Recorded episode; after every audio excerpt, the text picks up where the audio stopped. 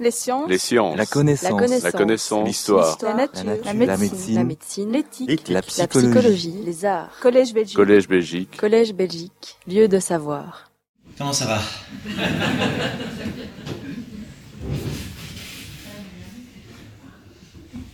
Question importante où, ben, ce soir, et je l'ai appris un peu par surprise, on va parler de ben, notre bien-être. Et, peut-être que cette question, euh, on la donne pas assez d'importance. Comment ça va? Ça va? Peut-être que certains d'entre vous, quand j'ai posé la question, se sont dit, bah, pas top, ou je suis un peu fatigué, ou si, vous me posez la question là, comment je vais euh, J'essaie, je, je n'y parviens pas chaque fois, de me dire qu'en fait, ça va formidablement bien. Qu'on a une chance incroyable d'être là. Certains d'entre vous peut-être qui, ont certaines maladies, qui prennent des médicaments, qui... mais vous êtes là. Et, et donc, on l'apprécie, je pense, pas assez. Et ce soir, vous parlez de la méditation. C'est pas du tout évident. Je peut-être maintenant euh, incite à faire des câlins. Je pense c'est en effet très important. Ça, c'est mon monde euh, avec l'équipe, donc euh, le Common Science Group. CHU de Liège, euh, à cette unité thématique Giga Consciousness, on, on essaye de prendre soin des personnes qui, eux, vont moins bien, vraiment, qui ont des blessures très très graves au cerveau, qui se trouvent dans, dans le coma. Et, et ça, c'est un domaine où, où je me sens à l'aise de parler de ce qu'on fait. Les états modifiés de conscience, c'est le sujet de, de- mon premier livre, Ainsi brillant cerveau, les états limites de conscience. Donc là, je me sens à l'aise. On voit ici quelqu'un qui est aux soins intensifs. C'est un microcosme qui a un énorme défi pour nous. On voit la valeur apportée de ces machines. Ici, 250 électrodes sur la tête. Et on essaye de non seulement réduire l'incertitude sur est-ce que ces personnes sont conscients ou pas, est-ce qu'ils vont récupérer ou pas, mais aussi évidemment, euh, cela nous permet de mieux comprendre un des grands mystères pour la science, c'est, on l'a déjà entendu, la conscience. C'est comme l'origine de la matière, l'origine de la vie. Je pense que là, on ne doit pas être trop arrogant. Personne comprend comment votre cerveau, que vous avez là euh, avec vous ce soir, vous permet de finalement m'entendre, de penser, d'avoir des émotions. Quand je donne des conférences comme ça, on est combien? Une centaine? 100 168. Donc statistiquement, il doit y avoir des personnes qui ont vécu des expériences de mort imminente. Alors j'en parle à chaque occasion parce que c'est un sujet qui nous fascine, qui euh, voilà, est souvent raconté dans des films, dans des livres, mais il y a très très peu d'études scientifiques. Donc si vous avez vécu cela ou vous connaissez quelqu'un, contactez-nous. Il y a l'adresse euh, courriel NDE de Near Experience uliège.be parce qu'on a maintenant des centaines et des centaines de ces témoignages qui, comme vous le savez, nous racontent comment ces personnes qui ont eu un coma, un arrêt cardiaque, un traumatisme crânien, une hémorragie, où on pensait ils sont inconscients et après ils nous racontent ce qu'ils ont vécu. Où tout d'abord c'est un sentiment de bien-être extraordinaire, qu'ils se sont vus de l'extérieur, qu'ils ont vu cette lumière. Et donc on veut appliquer la méthodologie scientifique sur un sujet qui clairement est très difficile parce qu'il touche à, à notre finalité, à notre mort. Et donc, euh, ça aussi, ça fait partie du premier livre. Mais aujourd'hui, on va parler euh, de la méditation. J'en profite toujours pour donner un petit cours de, de neuroanatomie. Vous avez donc votre cerveau. Qu'est-ce qui le rend si brillant que ça, finalement? Donc, si vous avez un microscope, comme on voit ici le grand chercheur Ramon y Cajal, quelques années avant qu'il va avoir le prix Nobel, c'était le premier humain à voir de ses propres yeux, et c'est ça qu'on veut comme scientifique, on veut vérifier de nos propres yeux, un neurone, cette cellule qui est dans votre cerveau. Qu'est-ce qui fait qu'elle est différente de toutes les autres cellules dans votre cerveau? Allez, le grand liège. Si vous voyez ça, euh, Alors ça, oui, on l'a appris à l'époque, et, c'était aussi un des dogmes qui, on sait maintenant, est faux. Hein. on se disait toujours, ben voilà, on fait que perdre des neurones. On sait maintenant que c'est faux. Donc ça, c'est beau dans la science, que la vérité d'aujourd'hui est peut-être euh, différente demain, et on a la neurogénèse, donc on fait de nouvelles cellules. Euh, c'est quelque chose qu'on connaît comme, comme, comme belge. C'est, quoi notre euh, motto national? L'union fait la force. Donc, c'est ces cellules qui communiquent avec les autres cellules. C'est ce que vous voyez là. C'est toutes cette ces branches, d'accord? Et les petits points que Ramon Nikakal a notés ici, c'est les synapses. Et donc, un neurone ne peut pas faire grand-chose mais quand il communique avec des dizaines de milliers d'autres neurones, et c'est ce qui se passe, là ça commence à être impressionnant. Et donc vous avez des milliards de cellules, mais surtout des milliers de milliards de connexions, de petits ponts qui permettent à ces cellules de communiquer, de parler avec d'autres. Et ça c'est unique, ça c'est différent de, ce qu'on voit dans toutes les autres cellules de, notre corps. Et on va revenir sur ce euh, sujet-là. Pour maintenant, parce qu'on a demandé de parler de la méditation, qui pour moi n'est pas du tout évident. Euh, je suis médecin, neurologue, et avec l'équipe, on essaye de, mieux prendre soin des personnes avec des blessures graves au cerveau, de comprendre la conscience humaine. Euh, j'ai fait ma thèse sur le sujet et je me souviens, dans les années 2000, il y avait un journaliste qui me contacte et qui demande, docteur Lores, qu'est-ce que vous pensez de la pleine conscience? Alors, comme bon scientifique, je vais voir qu'est-ce qui était publié, et vous le voyez ici. Ça, 1960 et aujourd'hui 2020 et le nombre d'articles, vous voyez, en 2000, début des années 2000, en gris, le nombre de publications sur la pleine conscience, pour moi, n'était pas très convaincant, et c'est ce que j'ai répondu. Et depuis lors, bon, non seulement il y a un grand changement au niveau de la connaissance scientifique, vous voyez maintenant une explosion, hein, juste l'année passée, il y a ici plus de 1200 articles l'année passée, et surtout sur la pleine conscience. Vous voyez en noir les publications sur la méditation. Donc il y a quelque chose qui a changé depuis lors, non seulement au niveau de la littérature et la connaissance scientifique, mais aussi mon parcours personnel. Et donc, je vais partager un peu mon histoire qui, euh, en 2012, et là, c'est un moment très difficile dans ma vie. Je me retrouve tout seul avec trois enfants, parce qu'il n'a pas tout dit dans son introduction là. Je suis aussi papa. Euh, d'ailleurs, j'étais en train de faire ma sauce tomate euh, avant d'arriver ici. Et, et donc là, vraiment, j'ai un moment compliqué.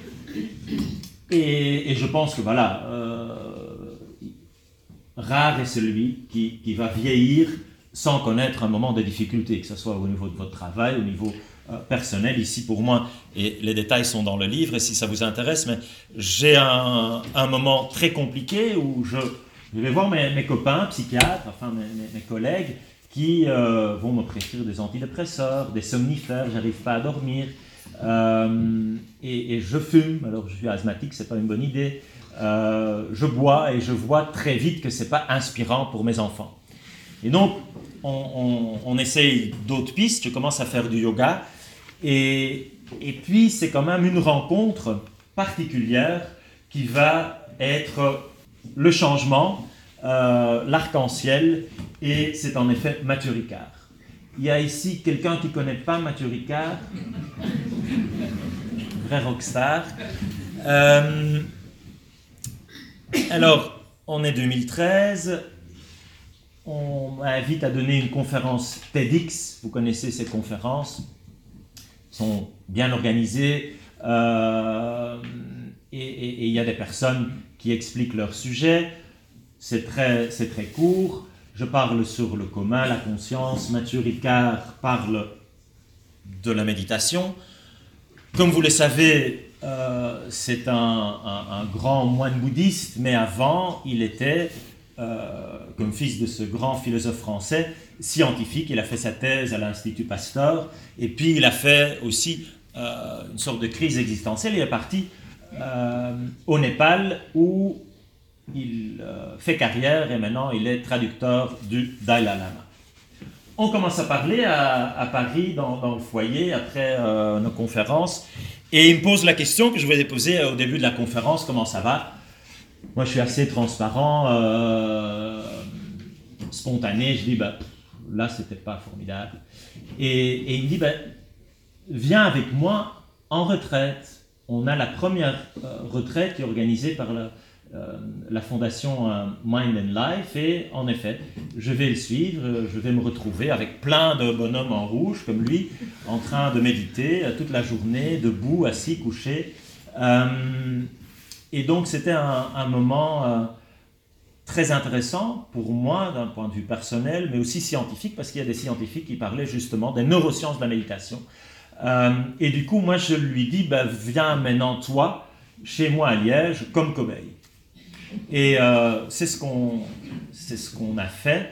Et c'est ce qui m'a permis d'écrire le livre où je utilise un peu Mathieu Ricard pour illustrer ce qu'on sait sur la méditation et l'effet sur le cerveau. Euh, donc voilà cette photo où j'ai un grand sourire Colgate.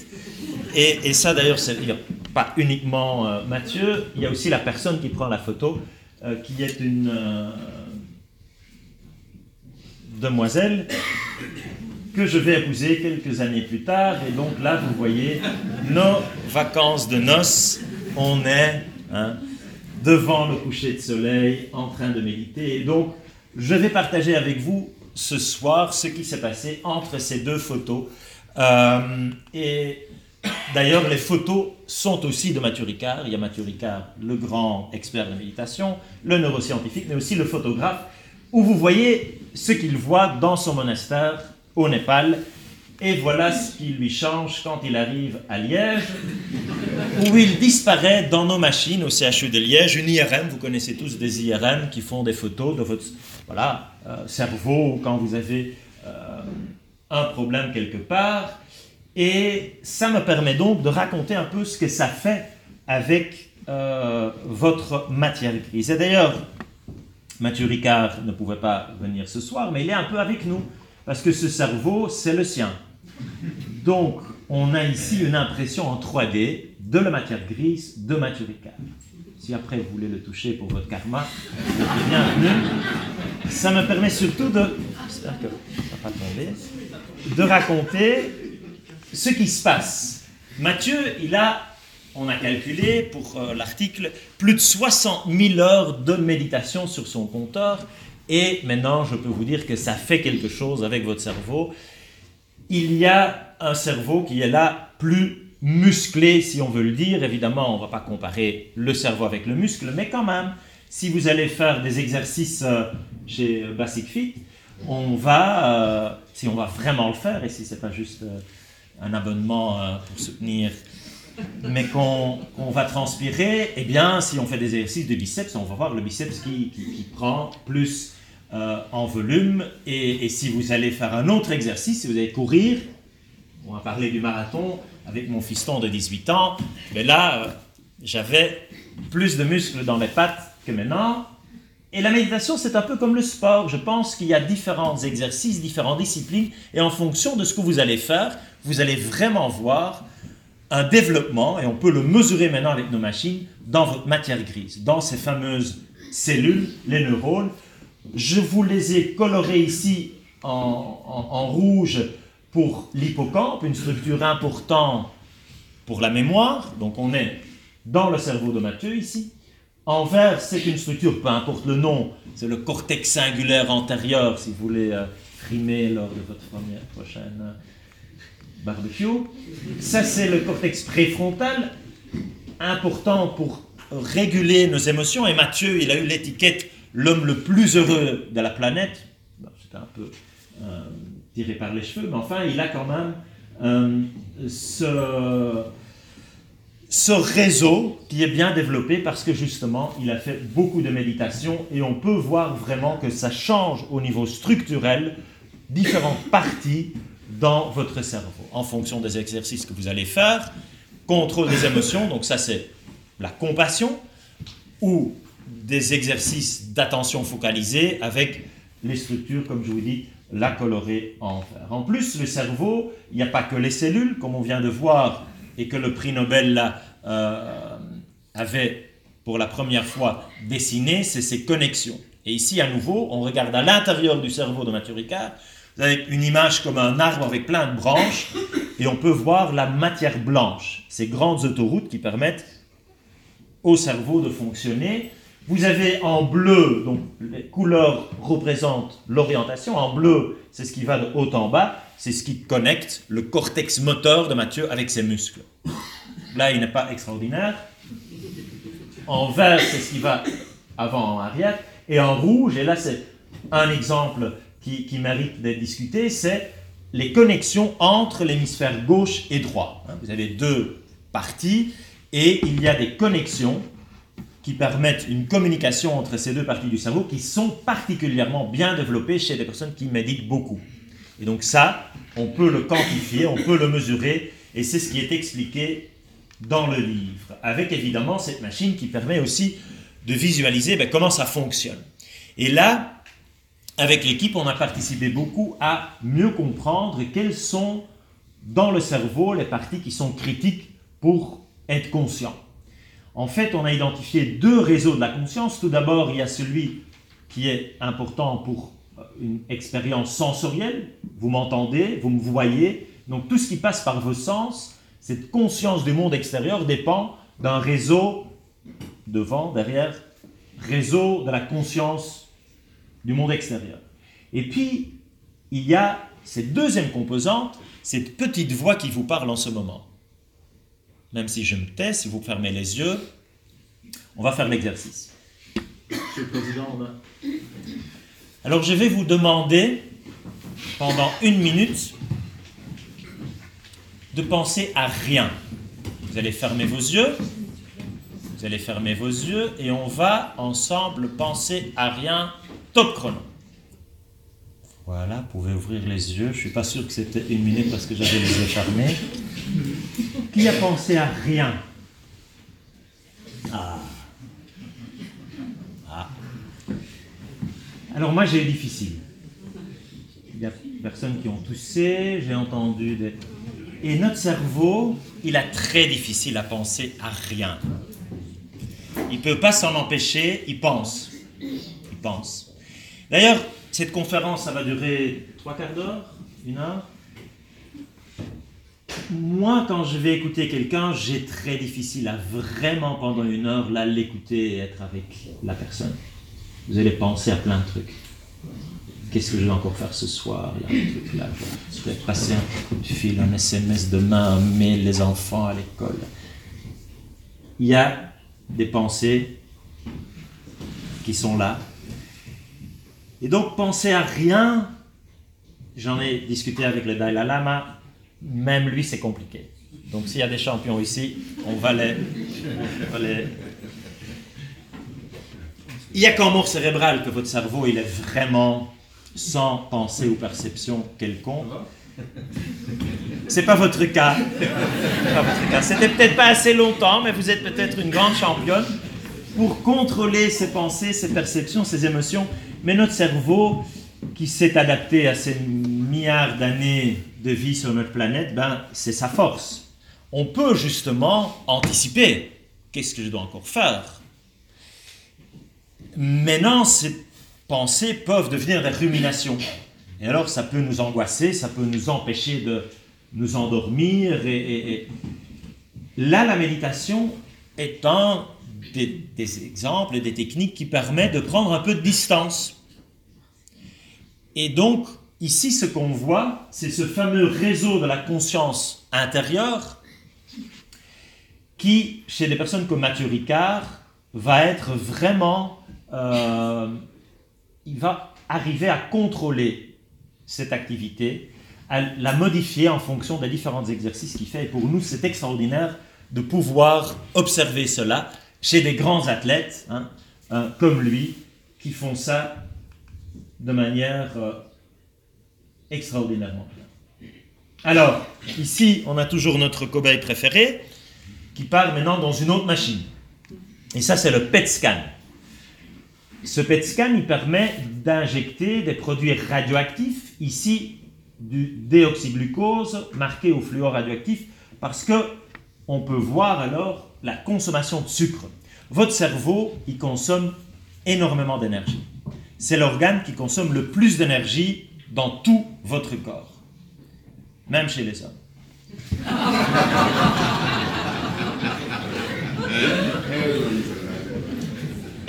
Et donc, si on injecte du sucre radioactif, on peut voir comment ce cerveau consomme du sucre, de l'énergie, et c'est ce qu'on voit là. C'est du jaune, c'est du rouge, c'est les parties dans cette matière grise, ces milliards de neurones qui consomment beaucoup d'énergie. Et je regarde un peu l'âge moyen dans la salle, Monsieur le Président, je dois faire attention, mais à partir de 30 ans, ça n'augmente plus. C'est un euphémisme, voilà, c'est une réalité. On a très difficile à accepter qu'on euh, vieillit et on va mettre des crèmes anti-rides, euh, se botoxer. Ce serait peut-être aussi bien d'avoir un peu d'attention au vieillissement euh, à l'intérieur, là en particulier du cerveau. Et des études montrent que si ce phénomène d'activité métabolique diminue avec l'âge, des techniques comme la méditation peuvent avoir un effet, peuvent ralentir cette euh, diminution liée au vieillissement normal.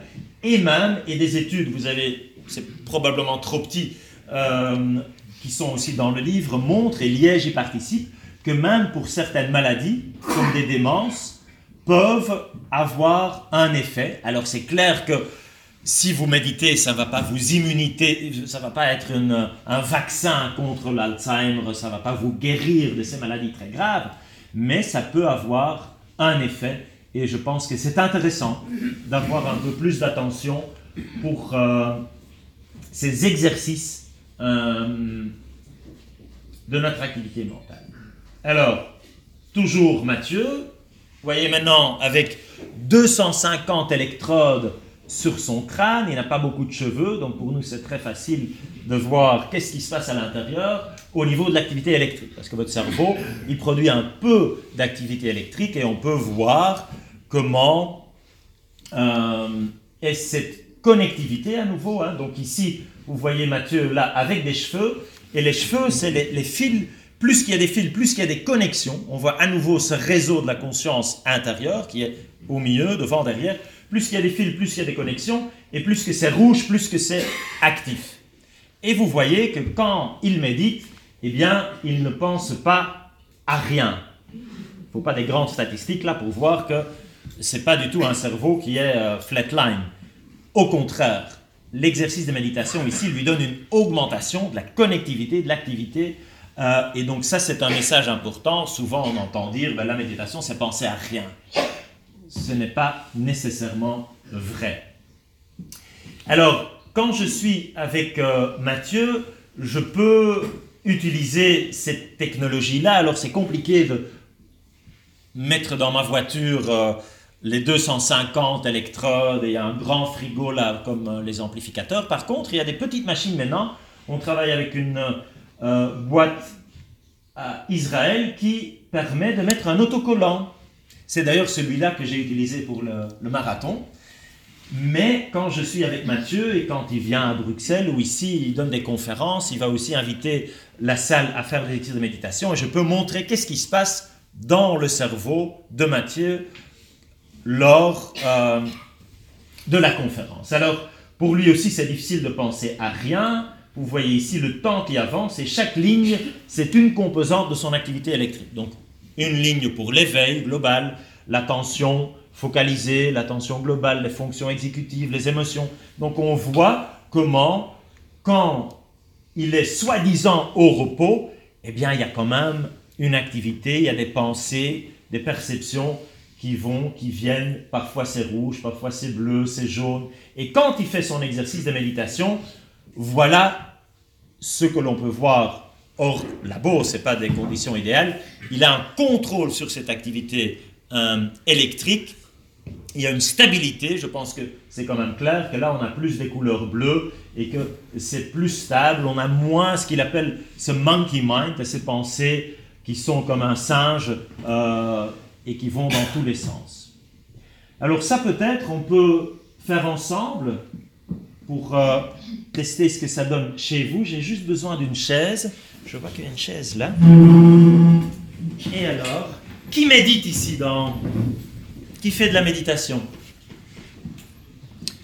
Ok. Une, une partie, mais ce n'est pas la grande majorité. Donc il y a peut-être des personnes parce que moi, je ne suis pas un maître zen, là. Vous m'entendez toujours, même sans micro? Vous m'entendez?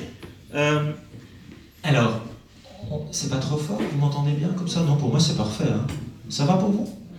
Alors, mon exercice préféré, c'est euh, une forme de méditation. Donc, comme on a dit, la méditation, ça peut être beaucoup d'exercices, beaucoup de possibilités pour avoir quelque part un entraînement du mental. Ici, c'est un exercice d'attention focalisée. On va pour moi, le plus facile, c'est la respiration. Donc, vous respirez depuis le début de la conférence, surtout continuez. Vous respirez depuis que vous êtes né, et souvent, ben, c'est quelque chose qui se passe de manière automatique. Et donc ici, on va utiliser ça pour juste focaliser notre attention sur une chose, la respiration. D'accord? Il y aura peut-être des pensées, et vous les laissez passer comme un nuage mais vous accrochez pas à ces pensées, vous revenez à votre méditation. Donc on va bien s'installer, donc vous êtes déjà bien assis. On va mettre nos pieds bien ancrés, on peut se mettre le dos confortablement droit, les mains sur les cuisses, vous pouvez fermer les yeux et tout simplement respirer faire ensemble.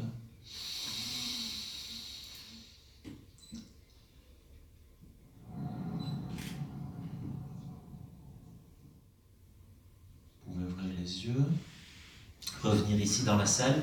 Exercice très très simple. Maintenant, si je le fais, je vais mesurer ma fréquence cardiaque, elle va diminuer. Si je prends ma pression artérielle, elle va diminuer. Si je mets un cathéter et je vais mesurer les hormones de stress, le cortisol, la noradrénaline, on va voir que reconnecter à son souffle et se donner une pause comme ça, on va simplement, même s'il y a des trucs qui se passent là, prendre conscience, attention de notre respiration, on prend une sorte de distance, et si on arrive à faire ça, on peut aussi le faire avec nos émotions. À nouveau, je ne suis vraiment pas un maître zen, je n'y arrive pas toujours. Vous pouvez demander à mon épouse et mes enfants, mais si je suis fâché, si je suis triste, et j'arrive à dire, ben là je suis fâché, mais du coup je suis moins fâché. Votre cerveau, il est difficile à, faire plusieurs choses en même temps, à faire du multitasking là. Et donc, c'est intéressant ces techniques, et la méditation, ce n'est pas quelque chose de magique, euh, il y a différents exercices, comme pour le sport, qui nous permettent de déjà prendre conscience de ce qui se passe là dans notre mental et d'avoir des entraînements. À nouveau, comme pour le sport, il y a différentes disciplines. Ça, vous voyez, c'est une toute autre image. Là, Mathieu, il fait un autre exercice. C'est son exercice favori, c'est la méditation de compassion, loving kindness. il va projeter un sort d'amour euh, inconditionnel sur les autres êtres humains, les autres formes, euh, toute, la vie sur la planète. Et, on voit à nouveau que, en fonction de l'exercice qu'on va faire, l'activité cérébrale et les réseaux qu'on va mesurer avec nos machines vont être différents. Alors revenons à notre euh, super cobaye. Donc là c'est le soir, on commence à le voir au visage de Mathieu. Ça commence quand même à faire long. Mais ici, c'était pour nous très très important parce qu'on voit Mathieu toujours avec un sort de, bonnet, avec des électrodes qui mesurent l'activité électrique, mais aussi et surtout avec le truc blanc derrière qui est un, aimant. Euh, ce qu'on fait là, c'est euh, une simulation magnétique transcrânienne. En fait, on va se balader dans la matière grise de Mathieu. C'est ce que vous voyez sur l'écran là, avec un petit point pour l'endroit précis où on peut stimuler le cerveau et on va voir la réponse du reste euh, de ce cerveau. Ce qui pour nous est très utile, ce qu'on a développé avec nos collègues aux États-Unis, en Italie, pour avoir une sorte de mesure chez nos personnes qui sont dans le coma. Donc là, si vous avez une blessure très grave euh, après un traumatisme, par exemple, ben, on va voir qu'il y a un changement quand on stimule et comment le cerveau réagit. Ou quand on va vous mettre dans un coma pharmacologique, une narcose, une anesthésie générale. Ou quand vous êtes dans un sommeil profond sans rêve. Mais c'est quelque chose qui est très très robuste où vous n'avez pas de contrôle conscient. Si je le fais maintenant chez Monsieur le Président, on fait tac, il y a une réponse et vous pouvez normalement, sauf si vous êtes un maître zen, pas l'influencer. Et ici, pour la première fois, on avait des centaines de sujets comme ça, on a quelqu'un qui arrive à modifier notre, notre aiguille, si vous voulez, notre mesure, dans un sens, tac, ou dans un autre. C'était très impressionnant le moment même qu'on l'a fait, on l'a refait depuis lors chez d'autres moines bouddhistes, et donc on a publié ce résultat dans un journal scientifique avec Mathieu, pas uniquement comme cobaye, mais aussi comme euh, co-auteur. C'était fascinant pour nous d'avoir ce dialogue, cette interaction, d'avancer dans un domaine compliqué et pour tester nos hypothèses sur l'esprit, la conscience. Euh, et d'ailleurs, c'est pas la première fois qu'il fait cet exercice. Je l'apprécie beaucoup pour cela. Il était aux États-Unis, il était en Allemagne, il a en France avec euh, Antoine Lutz, qui est un des grands pionniers dans l'étude de la pleine, conscience en Europe, participé à améliorer notre compréhension, euh, repousser un peu notre ignorance sur l'effet de la méditation. Je l'ai déjà dit, l'activité électrique, euh, son exercice favori, mais comment ça peut nous rendre quelque part des, meilleurs êtres humains, hein, euh, travailler notre empathie, notre compassion, euh, à nouveau pas juste chez les moines bouddhistes, mais aussi chez chacun de nous. Dans le livre, le message que j'essaye de faire passer, ben, on utilise Matthieu pour montrer un peu, chez quelqu'un qui fait quand même euh, de la méditation euh, euh, top niveau, mais si vous et moi, on fait cet exercice, déjà après semaines, et il y a un cours qui est vraiment bien, qui est Mindfulness-Based Stress Reduction. Quelqu'un a déjà entendu parler, donc ça s'organise à l'Université de Liège, au CHU, et ça c'est chouette parce que vous êtes en bonne main, parce que c'est pas toujours facile. Quand maintenant, moi, je parle de la méditation à ma consultation, parce que je vois beaucoup de personnes qui sont voilà, avec des douleurs chroniques, euh, qui ont des maux de tête, mais aussi des insomnies, ou qui sont anxieux, déprimés, burn-out. Euh, moi, j'ai appris à prescrire des médicaments, mais je pense que c'est utile de dire qu'il y a autre chose qu'on peut faire.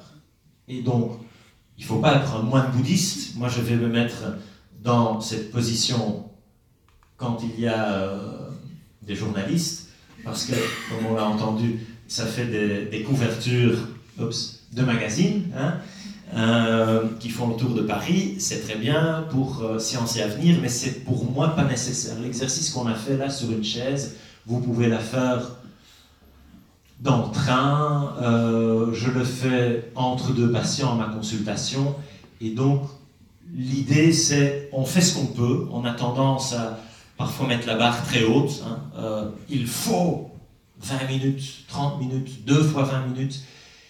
Je pense que, bon, comme euh, avec tous les, les boulots qu'on a entendus à l'hôpital, euh, l'université, les cinq enfants, comme dit mon épouse, pour Mathieu c'est facile, il n'a que ça à faire.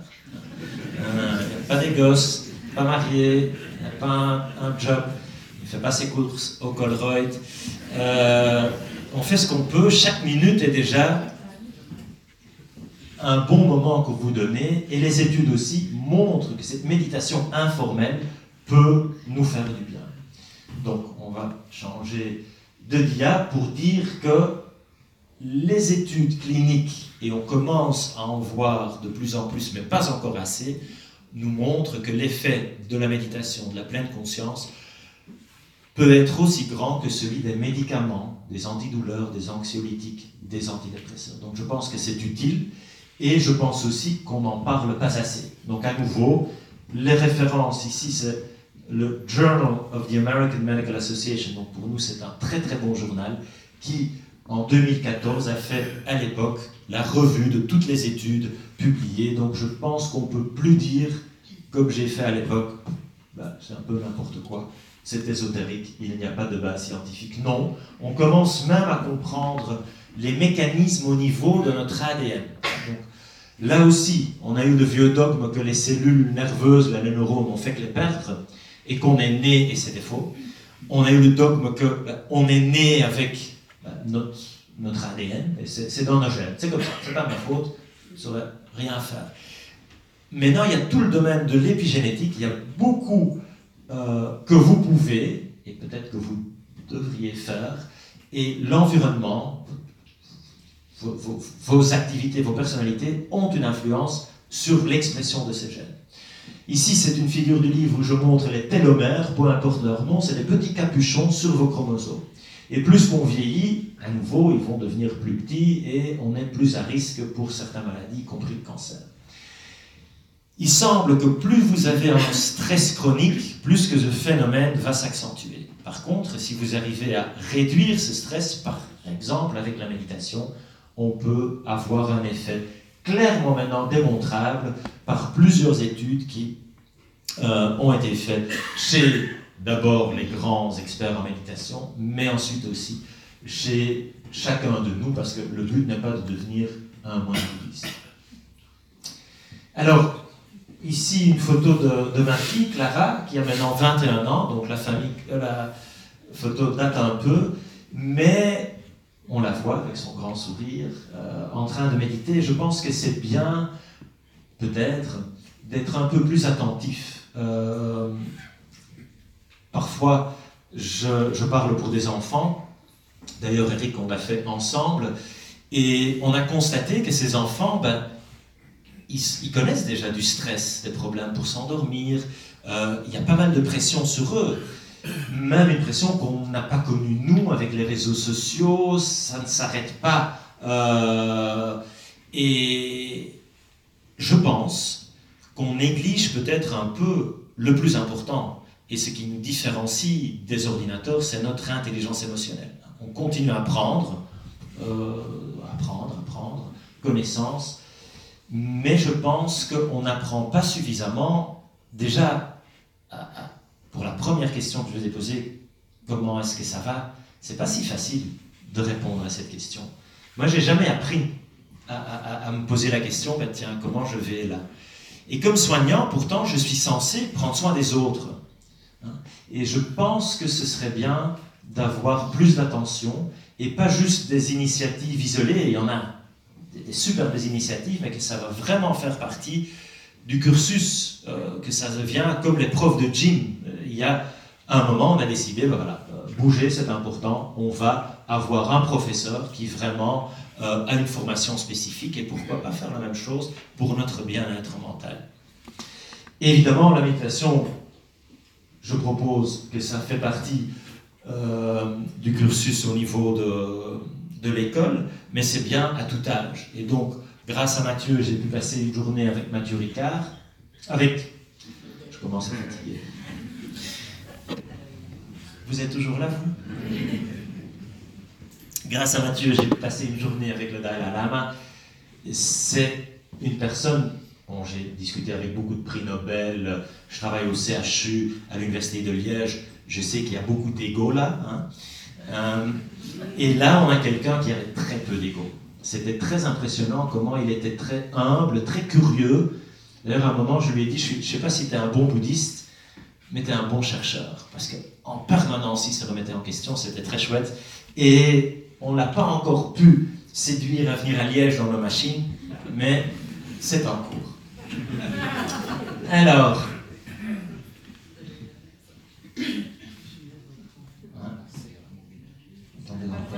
voilà.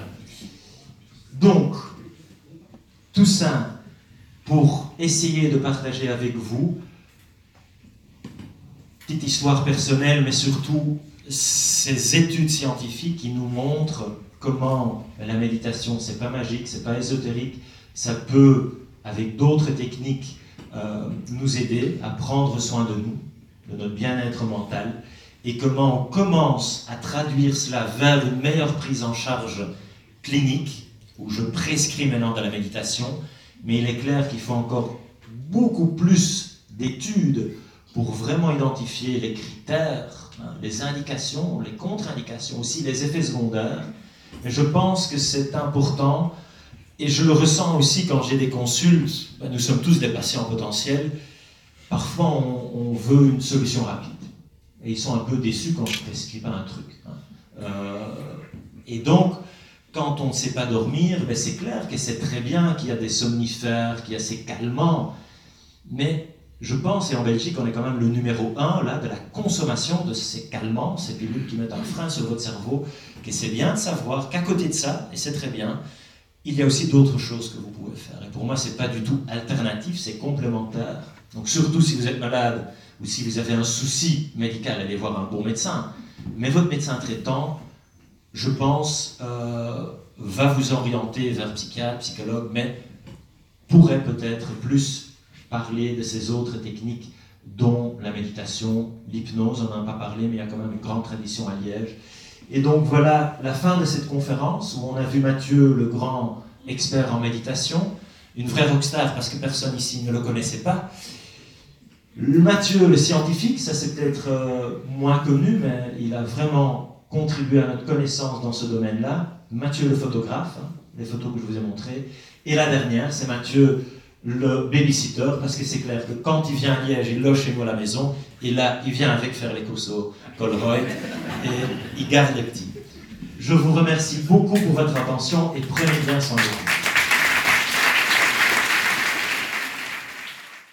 Les sciences. La connaissance. La connaissance. L'histoire. La, nature. La médecine. La médecine. L'éthique. La psychologie. Les arts. Collège Belgique. Collège Belgique. Collège Belgique. Lieu de savoir.